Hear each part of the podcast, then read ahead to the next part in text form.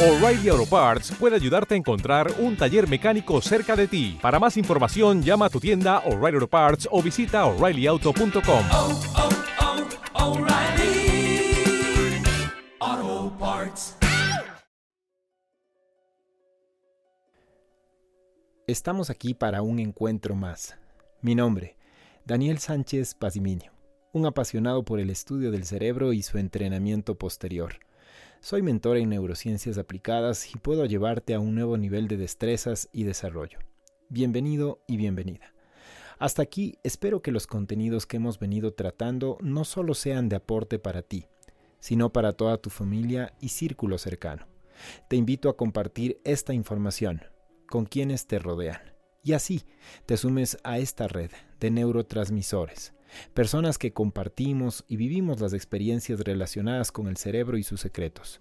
En nuestros encuentros pasados habíamos conversado sobre conceptos relacionados a cómo hablar a nuestro cerebro y cómo encontrar en él tu valor para convertirte en alguien valiente. Pero no desde el punto de vista de lo que dice la sociedad, sino desde aquel que las neurociencias nos pueden aportar y nos muestran. Ahora, te tengo un nuevo desafío y es la palabra carácter y sus implicaciones para nuestra vida. El carácter. Una palabra que desde siempre ha sido vinculada a aspectos de temperamento, estados de ánimo, formas de ser, fortalezas interiores o incluso el mal o buen humor de una persona. Pero en realidad, ¿es este el significado que tiene esta palabra? Ya sabes que una de mis pasiones es descubrir conceptos pragmáticos de cada término que utilizamos normalmente. Después de ello, invitarte a descubrirlas en ti y darte herramientas para definirte y echarlas a andar en bien tuyo y de quienes te rodean. Cuando hablamos de la palabra carácter y dentro del estudio que he venido realizando, hice una relación de similitudes con la palabra carácter este término describe muchas veces una letra, quizás una palabra, un símbolo o hasta un signo que utilizamos dentro de la construcción de procesos de comunicación.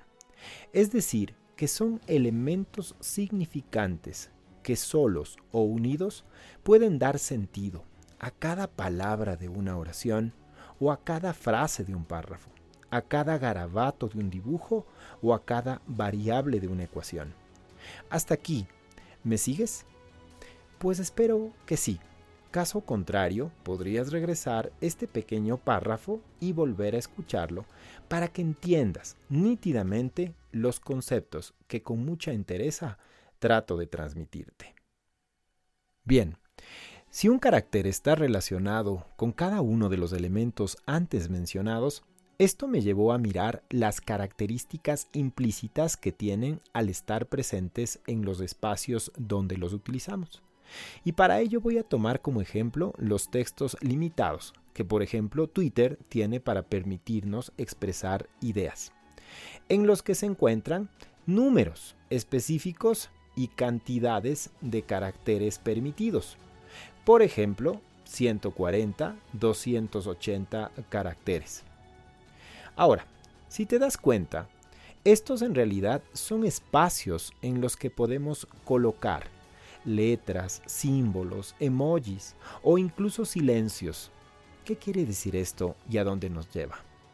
Pues a entender que un carácter es algo más que un simple elemento, pues al usarlo y relacionarlo tendría tres características básicas.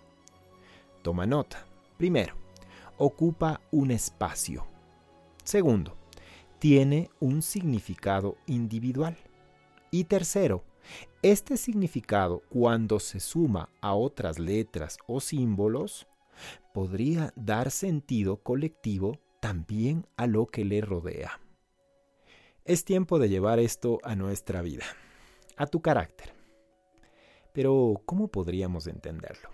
Pues de la misma forma con esas tres características que acabo de mencionarte. Es decir, que si tú tienes un carácter, esto quiere decir que eres alguien que ocupa un lugar en el mundo, único e irrepetible. Pero además tienes un significado propio.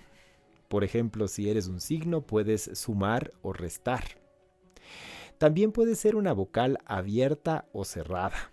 Esto en relación con la actitud de tu mente ante la vida. Pero también podrías ser una vocal o una consonante. En el caso de la primera, dar sentido a los demás. Y en el caso de la segunda, que esperas que alguien dé sentido a partir de los que te rodean. También podríamos decir que tienes valores altos o bajos, si hablamos, por ejemplo, de ser un número. O incluso, tus silencios pueden aportar al sentido de dos palabras que estén a tu lado, en el caso de ser callado. ¿Te has dado cuenta cómo esto funciona? Pues te dejo con la tarea pendiente ya que en nuestro próximo encuentro te daré una herramienta neurocognitiva fácil, como las que sabemos mirar, para que encuentres tu carácter y puedas entender el espacio que tienes, el significado o sentido con el que cuentas y que también das a los demás a partir de tus interacciones con la sociedad. Te dejo con esta tarea, pues pronto nos veremos.